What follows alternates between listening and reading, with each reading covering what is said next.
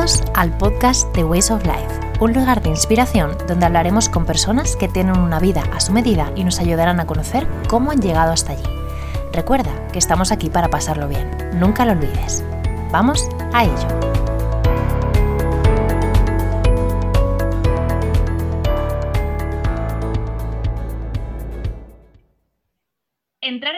Perfil de la bici azul es un soplo de inspiración de fotografías chulas, rincones poco vistos, color y buen gusto a raudales. Y cuando ya conoces a la persona que está detrás, en este caso Chejo, lo entiendes todo. Ella es una persona con una sensibilidad especial y con un don natural no solo para las redes sociales, sino para la comunicación de cualquier tipo. Hoy vamos a descubrir con ella su visión y ojo para las redes sociales y cómo podemos ser un poquito más felices aunque estemos todo el día metidos en Instagram. Bienvenida, Chejo. Muchas gracias por estar aquí en el podcast. ¿Qué tal Hola, Elsa. Muy bien, encantada y te agradezco mucho que hayas pensado en mí. Yo estoy encantada de, tenerte aquí y de poder hacer este podcast contigo, porque bueno, te conozco hace ya tiempo y me gusta mucho todo lo que haces, pero sobre todo sabes que yo en el podcast hablo mucho con gente que tiene como una vida un poco personal, ¿no? Digamos lo que yo a mí me gusta llamar una vida a su medida. Entonces yo creo que para mí eres un ejemplo de, persona ¿no? que se hace una vida un poco a su gusto, por así decirlo. Y bueno, para empezar, quería ver contigo, para la gente que no te conozca, cuéntanos un poco quién es Chejo, ¿vale? ¿Por qué haces lo que haces? Y por qué tienes tu cuenta de, de la bici azul, cómo nació, ¿no? ¿Cómo empezaste con todo esto? Genial. Mira, pues realmente mi nombre es María Eugenia, lo que pasa que Chejo lo empecé a utilizar como seudónimo una vez que empecé con el blog. Lo estaba compaginando con un trabajo a tiempo completo en recursos humanos. Eh, caí un poco en la típica desidia de pues estaba desmotivada, no me gustaba lo que hacía y necesitaba algo más, algo con lo que me identificase. Eh, siempre me había apasionado la decoración, todo lo que tenga que ver con la estética, el diseño y creí que un blog en ese momento, además que estaban en el boom, eh, era la, mejor manera de salir de, ahí, como un hobby. Al, final, al principio me lo tomé como un hobby y lo compaginaba. Entonces, como no quería que mi empresa se enterase que estaba escribiendo un blog, empecé a, escribir con este seudónimo, pero mi nombre real es María Eugenia. Lo que pasa es que ya todo el mundo en este mundillo me llama, me llama Chejo. Y a ver, soy de un pueblo muy pequeñito de, de Toledo y yo creo que eso ha marcado mucho eh, la persona que soy a día de hoy. Vengo de una familia muy humilde, eh, tuve una infancia súper feliz y cuando me vine a los 17 años a estudiar aquí en la universidad fue como que, me abría un mundo más grande, ¿vale? Y todo lo que ansiaba desde pequeñita, pues lo tenía como al alcance, al alcance de la mano. Eh, lo que pasa que, bueno, luego te metes en la vorágine de eh, carrera, eh, las, enseguida me ofrecieron unas prácticas, en, estas prácticas enseguida me ofrecieron un contrato y ya te metes en esa vorágine y no sabes decir que no. Eh, aparte, cuando yo empecé a estudiar la carrera no existía marketing online, no existían las redes sociales y nunca me imaginé que iba a terminar trabajando en este, en este ámbito. Y, surgió un poco así, al principio como un hobby de forma natural y luego poco a poco el blog se fue profesionalizando. A los seis meses de empezar a escribir me ofrecieron el primer post patrocinado y dije, uy, de aquí se puede sacar dinero. Eh, fue simplemente por el mero hecho de poner un, banner en el sidebar en el que ponía anúnciate aquí. Entonces, eh, en ese momento empezaron a contactarme las marcas, cada vez me invitaban a más eventos empecé a conocer a gente del, mundo de la decoración, interioristas, eh, otros blogueros, otras blogueras que escribían en medios eh, digitales de decoración y, poco a poco me fui haciendo un hueco. Y ya te digo, como en ese momento era como el boom de, las, de los blogs, em, enseguida mi blog se, empezó a posicionar. Porque ¿qué año era ese, Chejo? ¿En qué año pues esto, esto fue en el 2012, 2013. Sí, que es más o menos cuando empezaron un poco a... Sí, mm. sí fue, sobre esas fechas. Al final es un yo me lo guiso, yo me lo como. Lo creas en, en Blogspot eh, con los mínimos recursos, el diseño. yo misma me creé el logo, o sea, fue todo muy, muy handmade. Y luego poco a poco, pues ya te digo, el blog fue creciendo. Eh, también he de decirte que yo me lo tomé muy en serio, ¿vale? Era un hobby, pero le dedicaba mucho tiempo porque sabía que era la única manera de salir de, de mi trabajo, ¿vale? Que, al final esto se terminase convirtiendo en algo, en algo más. O sea, eran cuatro artículos a la semana, todos los días trabajar hasta las 2 de la mañana. O sea, llegaba del trabajo y me ponía con el blog. La constancia, voluntad, eh, mucha, documentarme. Aparte, yo no soy periodista, entonces escribir un artículo para mí no era, no, no era muy fácil. O sea, necesitaba tiempo para que las palabras surgiesen y poco a poco me fui soltando, pero al principio me costaba mucho escribir aunque me sintiese cómoda con el tema o, lo, tuviese dominado, pero se nota. Cuando pero cuatro artículos también a la semana es mucho, es mucho trabajo, sobre todo cuando estás trabajando a jornada completa en otro sitio, Que no es tu, que no es que digas, bueno, pues dedico mis tres, cuatro horas al día porque no tengo otra cosa que hacer. Exacto, pero de esa manera el, el, blog se terminó posicionando gracias a esa constancia, porque el SEO es fundamental los seis primeros meses, el primer año, Mm. Eh, tener muchísimo contenido para que, tu, para que tu blog se posicione. Entonces creo que eso fue la clave para darme a conocer y que lo fuese tan conocido en ese momento. ¿vale?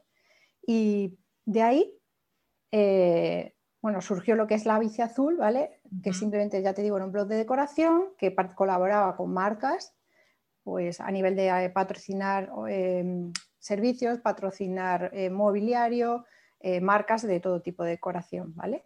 Y cuando ya llevaba como cuatro o cinco años, eh, llegué a un acuerdo con, la empresa con la que estaba colaborando eh, y, bueno, era un acuerdo de, despido completamente, vamos.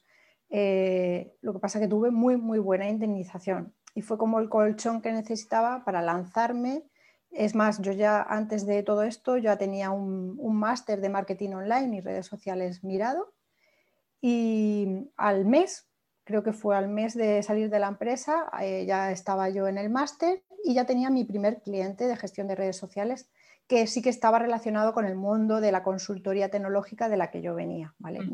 que, pero bueno, para empezar, para mí era perfecto porque aunaba las dos cosas. Claro. Era complicado meter la, el pie todavía en lo que yo quería y era como mi primer, mi primer cliente. Y bueno, pues poco a poco eh, me fueron surgiendo clientes y mm, creo en mi caso nunca, no, creo que no fue suerte, fue el hecho de que ya me conocía tanta gente en el mundo de la decoración. Entonces, siempre he tenido la suerte hasta día de hoy, toco madera, que siga así, de que eh, los clientes vengan a mí. Nunca, nunca, nunca he tenido que enviar ni un solo currículum, nunca he, me he postulado para ninguna oferta de trabajo a nivel de eh, community manager, social media, redes sociales, nunca. O sea, todos los clientes con los que he trabajado hasta día de hoy me han venido solos por referencias y sobre todo porque me conocían a través de, la bici Eso dice mucho también de, tu trabajo, ¿no? Al final, todos esos cuatro o cinco años previos que estuviste haciendo contenido, al final queda, Siembras lo que mm. recoges, o sea, estoy segurísima de ello. Sobre todo cuando no tienes un padrino, como digo yo, no, no vienes... Sí, o no tienes una ayuda en plan que te metan... Exacto, mm. exacto. Efectivamente, al final no es que digas, que habrá gente que te diga, pues qué suerte, ¿no? No, suerte no, has estado cinco años trabajándote, luego seis o los que hayan sido. Sí. Que a lo mejor otra gente que ha empezado hace poco dice, pues qué suerte tiene esta chica que trabaja tal. Bueno, es que ha estado trabajando muchos años, pues lo que decías tú, ¿no? Haciendo dobles jornadas como trabajabas en otro sitio y al final eso pues tiene que salir por, por algún sitio. Todavía lo sigo oyendo, esto de, uy, qué suerte tienes. Siempre mm, me da mucha rabia eso. O cuando se te acerca, yo que sé, estoy en un evento y justo estoy hablando de algo y surge pues, que me dedico a ello, se quedan con mi nombre, se quedan con mis datos y luego me llaman. Digo, al final, eh, el fruto de tu trabajo al final tiene su, recompensa. Y creo que también es fundamental estar centrado en algo, focalizarte en lo que quieres trabajar, aunque no sea 100% lo que quieres, porque eh, si le das a muchos palos, es complicado ser un especialista de algo si estás trabajando en, un montón de cosas a, la vez. Entonces, para mí, por lo menos, eso fue clave. Fenomenal. Pues bueno, ahora que ya te hemos conocido, ¿no? De cómo has llegado hasta dónde estás y, dónde, y cómo surgió la bici azul. Como te comentaba al principio, me gusta ver siempre cómo es el estilo de vida, valores y demás que necesitas para hacer tu vida, ¿no? A tu medida. ¿Y cómo definirías el, estilo de vida, los valores o necesidades que a ti te, hacen feliz o que te gusta tener en tu vida, digamos, ahora mismo? Vale, pues eh, esto sí que ha cambiado mucho en los últimos 10 años y sobre todo desde que empecé el blog. Eh, cuando yo empecé el blog, enseguida, cuando te empiezan a invitar a eventos, eh, o se te empieza a reconocer, te metes en una vorágine un poco de frivolidad, como no sé cómo decirte, en lo que se le da mucha importancia a la estética, al diseño. Eh, sobre la decoración al final se parece mucho a la moda y, mm. y, también tiene su parte, pues eso, frívola y en ese momento era muy joven también, tenía pues eso, 11 o 12 años menos y, y, pues me metí, me sumergí un poco en ello y me dejé llevar pues por los regalos que te hacen, por las invitaciones. Llegué a ir a fiestas en la embajada francesa, en la embajada de Italia, eh, me invitaban constantemente a comidas, a cenas, eh, presentaciones de marcas de decoración que en la vida yo me podría permitir. Y, pero te, lo acabas como creyendo que formas parte de, ese mundo. De vida, ¿no? Hmm. Sí, te lo, como, como te lo acabas creyendo. Y llegó un punto que dije, yo no me siento identificada, este no es mi estilo de vida. Eh, como que renegaba, renegaba, incluso un poco de mis orígenes. No quería decir que venía de un pueblo muy pequeño, que mis padres eran tenderos, que me crié en una casa con ocho personas porque cuando era pequeñita mis padres todavía no tenían su propia casa. O sea, renegaba un poco de mis orígenes. Y tuve como un clic que me dijo, mira, esta no soy yo. O sea, no, este no es mi mundo. Es más, me siento un poco incómoda. Incluso empecé a hacer colaboraciones en las redes sociales, en, Instagram, eh, con las que no me sentía cómoda. Eh, pues eh, cuando los blogs aflojaron y ya no estaban tan de moda y las marcas empezaron a invertir más en las campañas de redes sociales, eh, empecé a hacer este tipo de, colaboraciones. Y cada vez que las hacía me sentía súper incómoda, tengo que hacer la foto antes de no sé qué y no disfrutaba, me invitaban a lo mejor a un evento, tenía que hacer la foto con una bebida o con lo que fuese y me sentía súper incómoda, o sea, no disfrutaba del momento y dije hasta aquí, y esto fue como hasta hace tres años, más o menos, cuatro.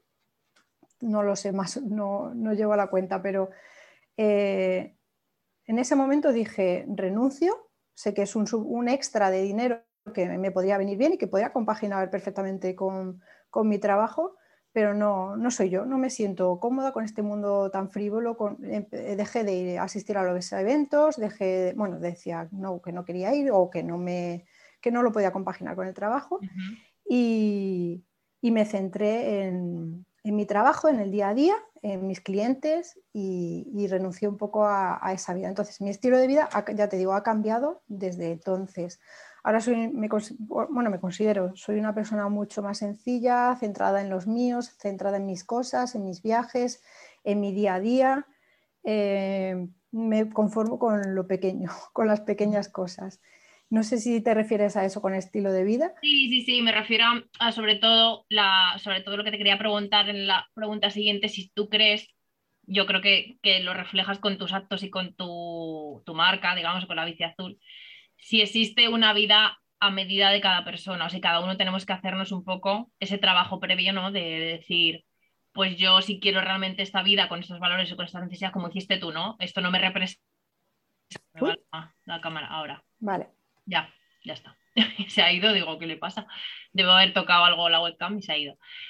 Me refiero a eso, pues que tú viste hace cuatro años o hace cuanto fuera que ese no era tu, digamos, tu lugar, ¿no? En el mundo y dijiste, pues hasta aquí he llegado y decido, pues, quedarme con mis clientes, con mis viajes, con mis amigos, con mi familia, ¿no? Entonces, eh, eso me refería así, un poco cuáles son tus valores o qué es lo que más valoras en, en esta vida que te has creado a ti misma desde que saliste de tu anterior trabajo. A ver, sí, con lo, con lo, en lo que respecta de vida a tu medida, sobre todo en el terreno profesional, creo que eso es un, poco una quimera que no existe. Solo se lo pueden permitir unos pocos el hecho de decir, me diseño mi, mi, día a mi medida, en plan, pues por las mañanas hago un poco esto, por las tardes luego voy a gimnasio, luego me voy ah. a clases de eh, pintura o de alfarería. Eh, eso es algo que no todo el mundo puede permitirse. En mi caso lo que he hecho es buscar una profesión que se adapte más o menos a, lo que a mí me gusta, ¿vale? Porque las redes sociales, ya hablaremos un poco más adelante, mm. eh, son un poco complejas, ¿vale? Pero sí que en mi caso requieren bastante creatividad. ¿De acuerdo? Entonces, sí que estaba segura que quería un trabajo que fuese creativo, pero que me diese estabilidad económica. encontré como un poco el equilibrio eh, con, las redes sociales, eh, con el trabajo de social media. Por eso hice este máster y no a lo mejor uno de diseño de interiores, que se hubiese ajustado más a, mí, a lo que yo quería y a mi mundo creativo, pero no estaba segura de que eso mm, me fuese a, a reportar una estabilidad, que era lo que yo, lo que yo buscaba, ¿vale? Mm. Y, pues como lo que te digo, creo que no existe ese trabajo o esa vida a medida, pero es que sí que existen pinceladas que tú puedes ir adaptándote, ¿vale? en mi caso ya te digo. Y si lo quieres, tienes que dar el paso y salir de tu zona de confort. Pues yo llevaba ya 11 años, eh, 11 años y medio trabajando en la misma empresa, con la misma gente, ya tenía una estabilidad, pero sabía que eso no era lo que quería. Entonces salí de esa zona de confort y decidí cambiar completamente de rumbo. Y, creo que todo el mundo lo puede hacer, pero tienes que dar el paso. Hmm.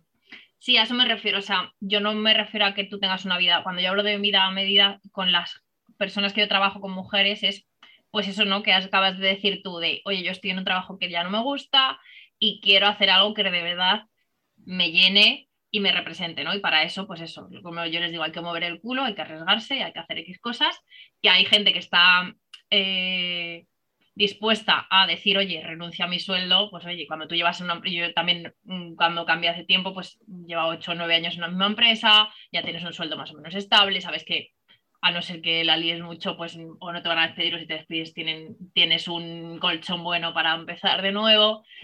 Entonces, a eso me refiero con vida a tu medida que digas, oye, pues yo renuncio a X cosas, como hiciste tú, porque veo que no es lo que quiero para, mí, para el resto de mi vida, ¿no? Para los 40 años que me queda de trabajar, o 30 o los que sean. Entonces, sí, exacto. A eso me refería con, que tú eres muy ejemplo de eso, de que has ido a por lo que quieres y has trabajado y te, y te lo has currado.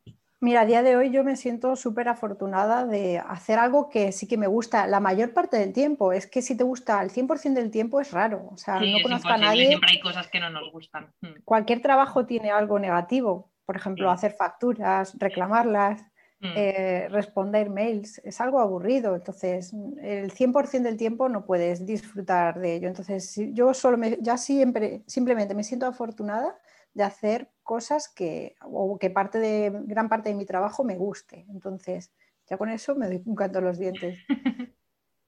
Totalmente. Quería hablar contigo porque, eh, bichando un poquito en tu web, que ya la he visto hace mucho tiempo, te defines o te definías en su momento cuando lo hiciste como una cazadora de tendencias, por esto que nos contabas ¿no? antes la introducción que nos hacías de cómo empezaste con el blog de la bici azul, ¿no? Y dices, soy una cazadora de tendencias y me gusta estar un paso por delante de los escaparates. Entonces cuéntanos si realmente esto sigue siendo así y sobre todo porque yo lo veo, o sea, mucho el ojo que tú tienes para hacer fotos, cómo consigues que las fotos que haces a nivel de decoración, de viajes, que también nos haces muchas, o, cuando vas a algún no evento, pero sí restaurantes o cosas a nivel más particular, ¿qué es lo que haces o qué pasos sigues un poco para, para decir, oye, esta es la foto que yo, que yo quiero mostrar y a través de los ojos quiero que vean este lugar?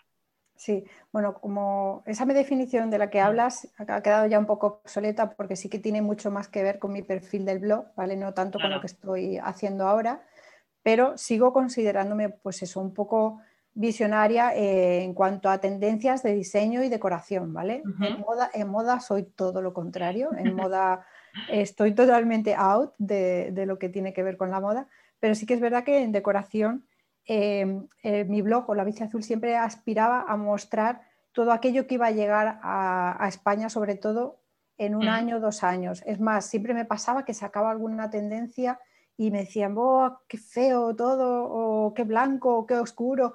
Y decía, dímelo dentro de un par de años, a ver qué piensas. Y luego todo el mundo empezaba como a sacarlo tal. Y, fue un poco, esa definición iba un poco por, por ahí. Y en el día a día sí que también intento estar un poco al tanto, sobre todo pues em, el, la última, el último café de especialidad que ha abierto, el último restaurante que de moda. Eh, y no lo hago por la, por la moda, es que me encanta probar cosas nuevas. Y, es como, eh, necesito, necesito, necesito estar ahí, necesito probarlo. Y esa definición sí que va un poco por ahí, pero al final esto ha ido evolucionando.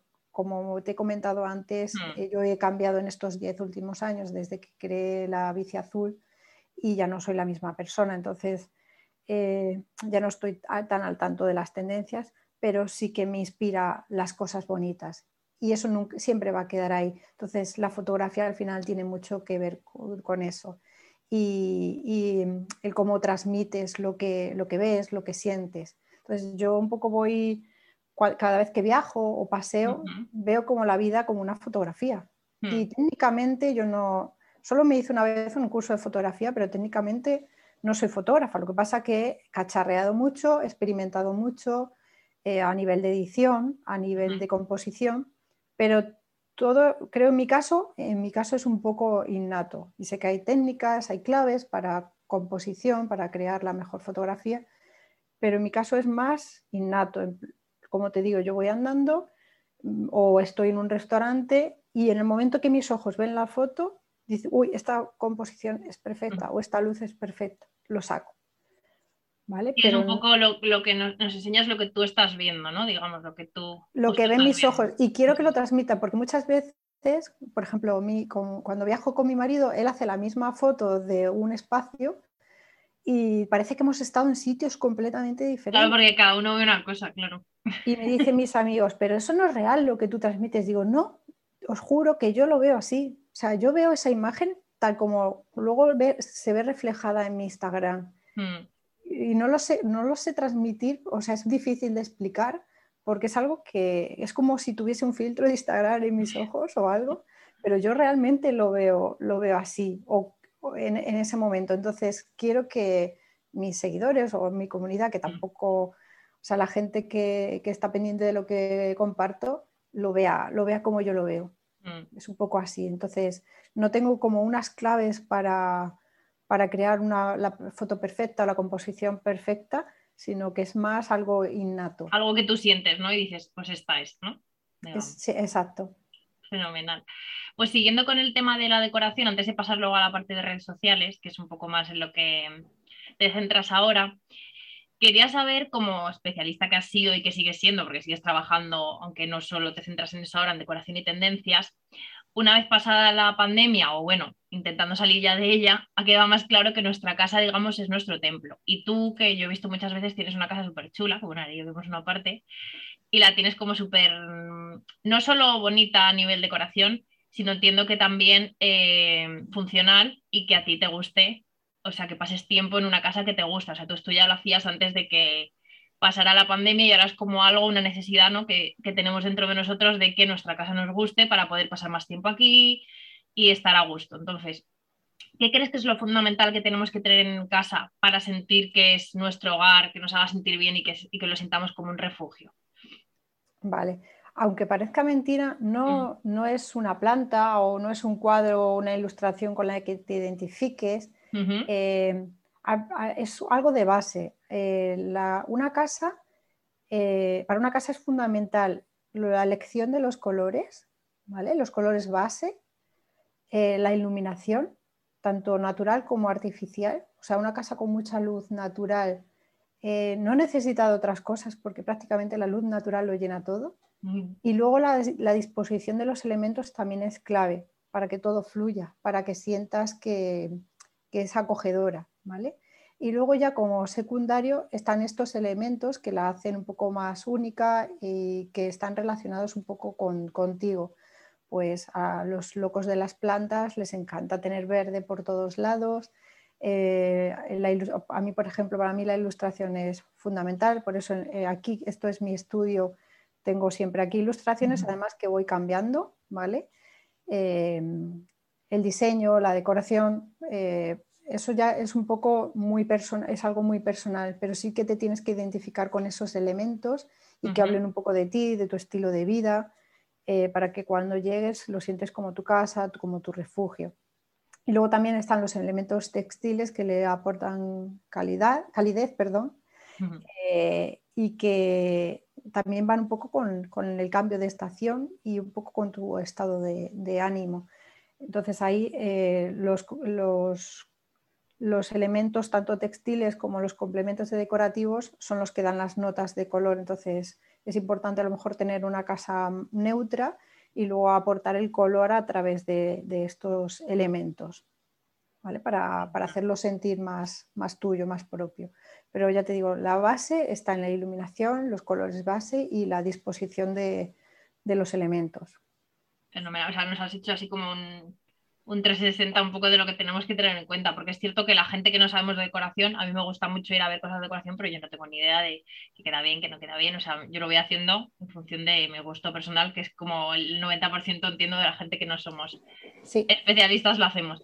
Entonces está bien que alguien nos coge y nos diga, oye, pues no, primero te tienes que basar en la iluminación, en el espacio que tienes o lo que sea, y luego ya ir ¿no? poniendo, porque a lo mejor lo que tendemos a hacer gente que no sabemos es eso, mezclar 200 cosas que no tienen sentido o llenar las casas de, que eso también tenemos mucha tendencia, llenar las casas de 200.000 cosas y luego al final ni encuentras las cosas ni sabes dónde están ni nada, entonces... Sí, la saturación, la saturación no es buena en ningún, en ningún momento. Mm. Sí que es verdad que hay gente que tiene muy claro su estilo, tiene un estilo muy ecléptico, con, con saturación de colores, y se nota, o sea, se nota que refleja su personalidad y en esos casos sí lo veo como justificado. Es más, yo tuve incluso esa época hmm. eh, en los que utilizaba mucho el color rojo para paredes, un estilo muy oriental en, los elementos decorativos, porque en ese momento me representaba. Pero al igual que con la moda o con, otras cosas, evolucionamos y en la decoración pasa un poco lo mismo. Ya no, no nos identificamos con los muebles que compramos hace 10, 12 años, como me pasa a mí con algunos muebles de la casa, hmm. que, pues, eh, pues, me gustaría cambiar, pero muchas veces por un tema económico o porque no encuentras lo que necesitas, pues lo vas dejando, lo vas dejando, pero ya no te, sientes identificado con, esa pieza. Efectivamente. Bueno, y ahora que ya hemos pasado de, eso, y la ah, bueno, y una cosita que quería contarte, el tema de la pandemia, ¿cómo has visto tú lo que te he dicho antes, pero profundizando un poco, ¿cómo has visto tú ese, mm, digamos, boom por cambiar cosas de casa? Eh, ¿Crees que es más una necesidad o que como hemos estado tanto tiempo en casa y eso antes pasaba desapercibido porque queríamos salir a toda costa a todos los lados? Eh, ¿Crees que realmente se ha hecho un boom de necesidades que teníamos o que como era lo, que, lo único que teníamos a mano, teníamos que cambiarlo para entretenernos un poco? Que ¿Cuál es el sentir que has visto tú a lo mejor en este año y medio más o menos? Pues al principio, con mi lado sociológico, porque yo soy socióloga de formación, mm. creía que con la pandemia nos habíamos dado, dado, cuenta de la importancia que tenía nuestro entorno, nuestra casa, nuestra familia, eh, nuestro hogar. Y, por eso habíamos volcado todo, eh, todo nuestro tiempo y esfuerzo en mejorar ese espacio. Pero luego una vez que hemos recuperado la nueva normalidad, porque no está al 100%, pero prácticamente la gente ha vuelto a salir, a viajar, a salir a, quemar las terrazas, las cafeterías, los bares. Y ya no estoy tan segura de que fuese algo así, ¿vale? Eh, pero bueno, a nivel general sí que, sí que hubo un boom, ¿vale? Eh, la gente empezó a comprar cosas para decorar su casa o para estar más cómodo en casa, porque pasa, al fin y al cabo íbamos a pasar más tiempo y más horas dentro. Luego, a nivel de reformas, interiorismo, también subió el número de contrataciones. Yo trabajo con dos estudios de interiorismo a nivel de comunicación y gestión de redes sociales y en ambos casos tuvieron una, más solicitudes para, para hacer una pequeña reforma, una reforma integral o un interiorismo de la, casa. Y esto también tiene mucho que ver con, la pandemia y todo, todo, lo que pasó en torno pues eso, al confinamiento y al pasar más horas dentro de casa, la gente empezó a valorar mucho esto. Ah, y luego están los espacios de trabajo, que también era algo... La, mayoría, la mayoría no tenían un espacio de trabajo dentro de casa y tenían que buscar ese rincón donde sentirse cómodo trabajando, que, todavía mucha gente está teletrabajando. Mm. Y, eso también, hacer tu espacio de trabajo más cómodo, más agradable, la gente también se esfuerza un poco por eso. Fenomenal. No sé pues si esto responde a tu pregunta. Sí, sí, sí, era un poco como habías visto tú, eh, pues eso, todo lo que, que, al final es como un cambio, digamos, histórico, que se verá también dentro de unos años, pues eso de que no pasábamos a lo mejor tanto tiempo en casa porque estás 10, 12 horas fuera de casa por estar en la oficina, hasta las 24 horas porque no puedes salir por, por, imperativo legal de casa por el tema del confinamiento. Entonces es como, al final no podemos gastarnos dinero en viajes, no podemos gastarnos tal, pues por lo menos pongo el foco ¿no? en, en mi casa para hacérmela un poco más agradable, que a lo mejor antes no nos fijábamos tanto porque no pasábamos tantas horas en casa. Así que ahora quería pasar sobre todo a tu, digamos, no especialidad, pero sí a lo que estás más volcada ahora. Y como por tu trabajo pasas muchas, muchas horas en redes sociales y al final, obviamente, hay que saber gestionar ¿no? ese estrés o esa ansiedad que te puede provocar estar tanto tiempo metida, ¿Cómo nos contarías cómo gestionas esa angustia o ese estrés de estar siempre al tanto de todo, ¿no? El típico FOMO que se habla siempre.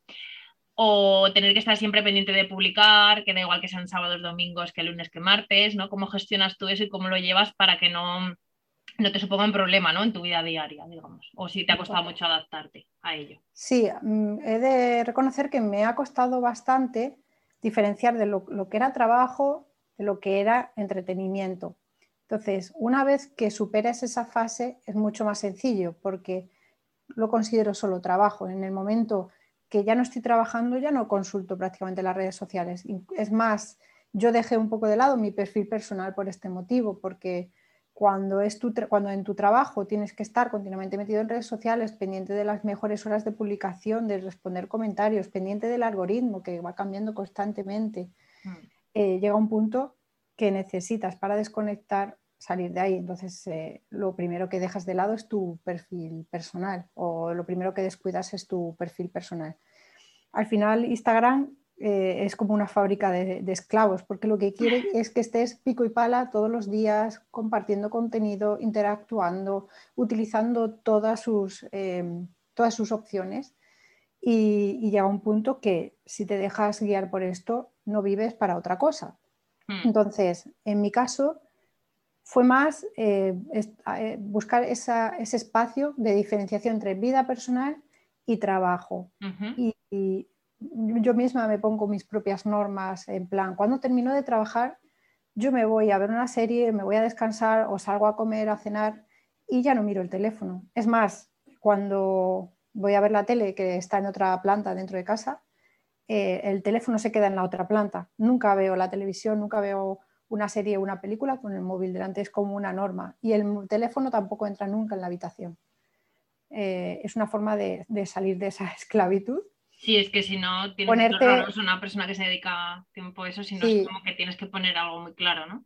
Aún así, con algunos clientes, yo trabajo de lunes a domingo, festivos, vacaciones, entonces tienes que saber muy bien organizarte. Por ejemplo, eh, eh, he estado hasta he estado este fin de semana a puente en Alemania y lo que hice fue con las propias herramientas que ofrece Instagram para programar, dejar programado prácticamente todo el contenido y lo que hacía era meterme pues simplemente un poco para supervisar que se hubiese publicado, que se hubiese programado bien y responder pues comentarios o mensajes directos importantes, ¿vale? Pero no obsesionarse con, con, con, el algoritmo, sobre todo, que es un poco el que nos hace ser esclavos, mm. y no obsesionarse tanto con, con el número de likes sobre todo, que yo creo que es lo que determina o lo que hace que una, una persona llegue a obsesionarse, son, son los likes.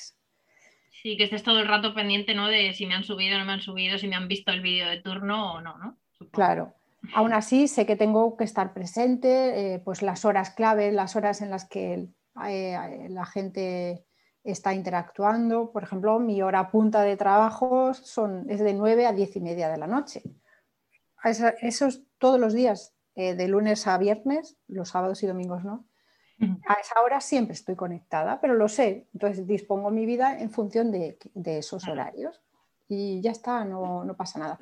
¿Alguna vez quedo a cenar justo en esas horas? Sí, lo dejo programado, me aseguro de que se haya publicado y esa persona que va a cenar conmigo ya sabe que voy a tener que estar un ratito ausente eh, sí, no, perfilando y mirando cosas, pero bueno. ¿Vale? Pero sí que intento que, mi vida no gire en torno al, trabajo y a, esos horarios. Sí, es que es complicado, por eso quería hacer esta pregunta porque entiendo que, a ver, todos estamos pendientes de las redes sociales, pero el que no trabaja con redes sociales lo hace por puro placer o por puro enganche. Creo que es más esclavo el hecho, el que no trabaja con redes sociales, porque el que trabaja llega a un punto que sabe diferenciarlo bien y, sabe escapar un poco de ahí, sabe leer mejor también o interpretar mejor lo que está pasando, cuáles son las tendencias. No se deja guiar tanto por los likes, eh, eh, no se deja influenciar tanto por el que dirán, por los comentarios, por, si la foto gusta o no gusta, porque al final sabe que es una herramienta, es, un, es un, medio y, está ahí. Mm. Y es que tampoco hay que obsesionarse. Sí, que a lo mejor la persona que no, a lo mejor nos dediquemos tanto a esto y te estás metiendo para ver cosas tuyas o, ver reels de otra persona o vídeos o lo que sea, al final estás más enganchado porque es algo tuyo personal. Mm. Sí, luego está eh, otro perfil que es el perfil de autónomo o freelance que muestra su trabajo a través de las redes, que las redes son su escaparate. Ahí sí que entiendo cierta tensión, porque al final tu trabajo, tus ventas de un producto, de, un servicio, mm. puede depender de eso. Y ahí sí que estar, hay que estar presente. Pero lo importante es también tomárselo como un trabajo, dedicarle tu tiempo, pues eh, siempre digo que un negocio que, el 80% de sus ventas vengan de Instagram, debería dedicarle una media de cuatro horas al día a esa red. Pero igual que estás otro ratito lo, lo, dedicas a responder mails, otro ratito a temas de logística. Es, al final es una, es una pata más de tu trabajo, digamos. ¿no? Hmm. Y no obsesionarse. Eh, no obsesionarse porque al final todo está en el tiempo que inviertes, en el dinero, porque también hay que invertir dinero en redes si quieres que, ser visto eh, también en una buena estrategia, una buena estrategia de marketing y, sobre todo eh, cedérselo a una persona que sepa, o sea, delegar en el momento que puedas, porque sé que muchos, muchos emprendedores no pueden, sobre todo al principio, delegar siempre que puedas en un profesional que lo conozca, a no ser que de verdad te guste, lo vivas y, eh, le dediques tiempo también a, hacer cursos, a, estar actualizado con el algoritmo, eh, a saber configurar bien las campañas publicitarias. En esos casos también, también se puede gestionar así. ¿vale? Mm. Sí, es que eso es importante, porque es cierto que a todos nos gusta cacharrear y todos tenemos acceso a Instagram, pero cuando tienes un negocio, yo creo que es fundamental que si tú no sabes tener la creatividad suficiente o el diseño suficiente o simplemente lo que dices tú, las herramientas para poder saber manejar una, una red social que se lo delegues a alguien. Más que, la creatividad es el conocimiento, porque eh, controlar de redes sociales, a día de hoy, con todas las, eh, herramientas que, te ofrece, sobre todo Instagram, hmm. eh, tienes, es una persona que está a tiempo completo dedicándose a, ello. Entonces, hmm. si, lo, si, lo, llevas tú y es tu, propio negocio, tienes que dedicarle muchas horas para que funcione. Si no, y para no quedarte en lo que dices tú obsoleto o no quedarte en plan. O, estancarte, estancarte completamente. Fenomenal. Y mm, esta pregunta no la tenía preparada, pero creo que viene muy a cuenta de lo que estamos hablando. ¿Qué le dirías a alguien, por ejemplo, que esté estudiando ahora para dedicarse a redes sociales o que esté escuchando y te diga, ay, pues a mí es que esto me gusta, pero no sé cómo empezar a hacerlo? ¿Qué le recomendarías a una persona que diga, pues yo quiero dedicarme a redes sociales o estoy estudiando ahora mismo un curso especializado en esto o soy o estudio marketing, pero quiero especializarme en esto. ¿Qué consejos o qué, le dirías tú después de que llevas muchos años eh, haciendo esto? Pues eh, sobre todo eh, que sea una persona muy constante, que sepa que, va a suponer de, sí mismo una involucración mayor que en cualquier otro trabajo, sobre todo si es un cliente que, que necesite publicar todos los días y que necesite generar muchísimo contenido, que hay que estar en continua formación, que no es me hago un máster eh, o me hago una carrera y me desentiendo, que es una, es una profesión que exige mucha, mucha dedicación y, una formación constante y que encuentre su, propia voz, su propio tono y su propio estilo, porque eso al final te va a definir con qué tipo de clientes vas a trabajar, ¿vale? En mi caso, por ejemplo, es el humor. Para mí el humor en mi vida es fundamental, es clave. Mm. Y eso lo transmito en mis redes sociales y mis clientes lo saben. Y la mayoría de ellos han contactado conmigo por mi voz, por la forma que, eso, ¿no? Claro. Por la forma que tengo de comunicar el contenido. Y, y, cuando encuentras tu propia voz es como todo más fácil, ¿vale? Sobre todo si vas a dedicarte a clientes más de tú a tú. Cuando son clientes más grandes está todo mucho más mecanizado, eh, todo ese programa es más frío. Depende de con qué tipo de clientes quieras trabajar también. Vale, vale, pues bueno, para el que esté escuchando que esté estudiando algo sobre redes o que quiera un poco virar y, o que ya esté profesionalizado en esto, pero quiera algunos consejos, pues me parece. Pero es verdad que, lo del tono, digamos, o, la voz que tú tengas, hay veces que te dicen, bueno, pero es que luego depende del cliente, obviamente, cada cliente va a tener luego Total. Tienes que ser un poco camaleónico y, adaptarte a, esa voz o a ese tono del cliente, pero cuando el cliente confía ciegamente en ti y, confía en tu, en tu, trabajo, al final la voz es tuya, el tono es tuyo. Y sí, te identifica por, por, eso. Es más, muchos de mis clientes o muchos de, mis, de mi entorno se dan cuenta de, es que esto es, tú completamente, eres tú completamente. Y es inevitable que parte de ti esté, esté reflejado en cada cliente a no ser, ya te digo, que trabajes con un cliente, lo que esté todo muy cerrado, muy pactado, los copies, el contenido fotográfico, los vídeos, esté todo muy, muy cerrado. En esos casos eh, es más difícil mostrar tu voz. Hmm.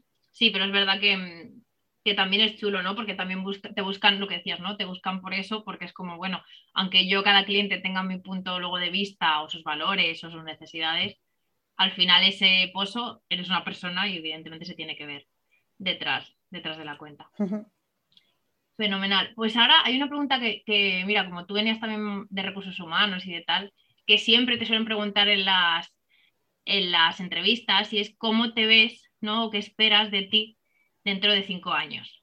Que a mí es una pregunta que me hace siempre mucha gracia y más ahora con la pandemia porque es como, yo qué sé, o sea, dentro de cinco años me puede pasar cualquier cosa que no espero, pero no sé si tú tienes alguna idea, objetivos a lo mejor no a cinco, pero sí a dos, que digas, pues me gustaría verme ideas o deseos en los que queremos trabajar a veces. Sí, mira, una, parte de mi filosofía de vida es eh, no pensar más allá de mañana. Soy hmm. así. Soy una persona cero planificadora, cero organizada. Eh, me dejo llevar muchísimo por el día a día.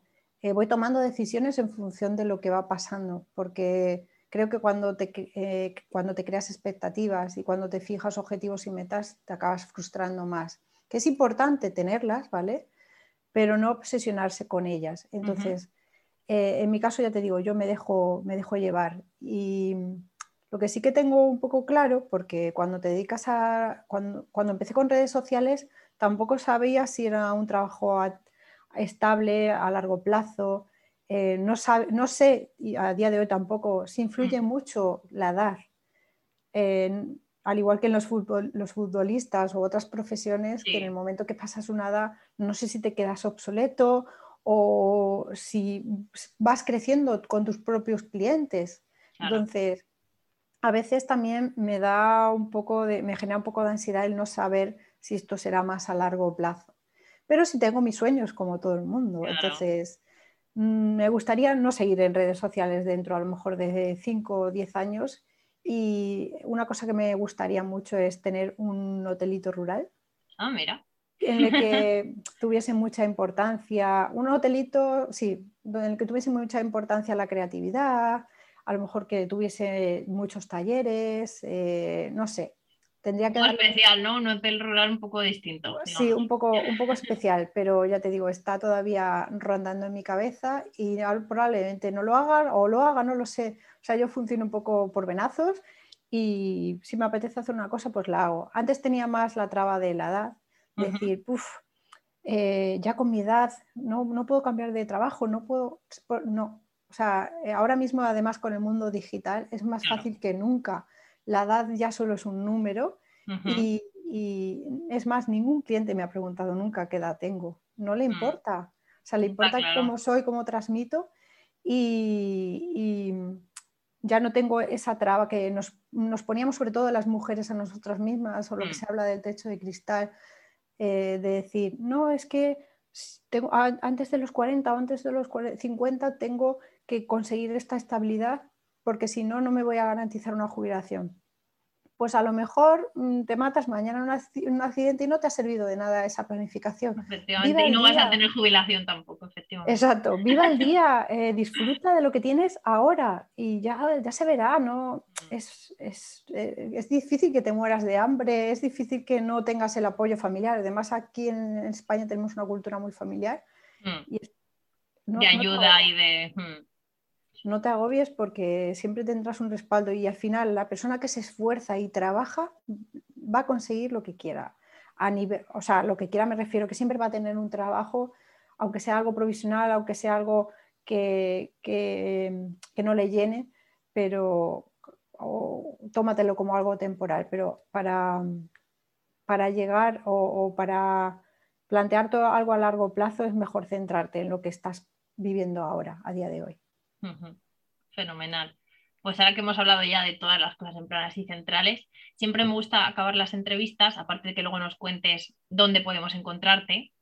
Quería preguntarte eh, tres preguntas que son como más personales, ¿vale? ¿Algún vicio confesable que nos puedas contar? Uf, tengo muchos vicios. pues el que quieras. pues eh, viajar, o sea, viajar es mi mayor vicio.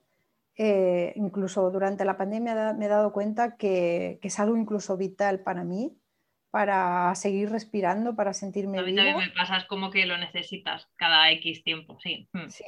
Y dentro de tus posibilidades, aunque sea pues, a un pueblo cerca de donde vives, eh, si no puedes pagarte un hotel en un albergue, en un hostal, pero viajar. O sea, viajar es vital para, para mí. Y la música en directo es un vicio también que lo necesito en vena.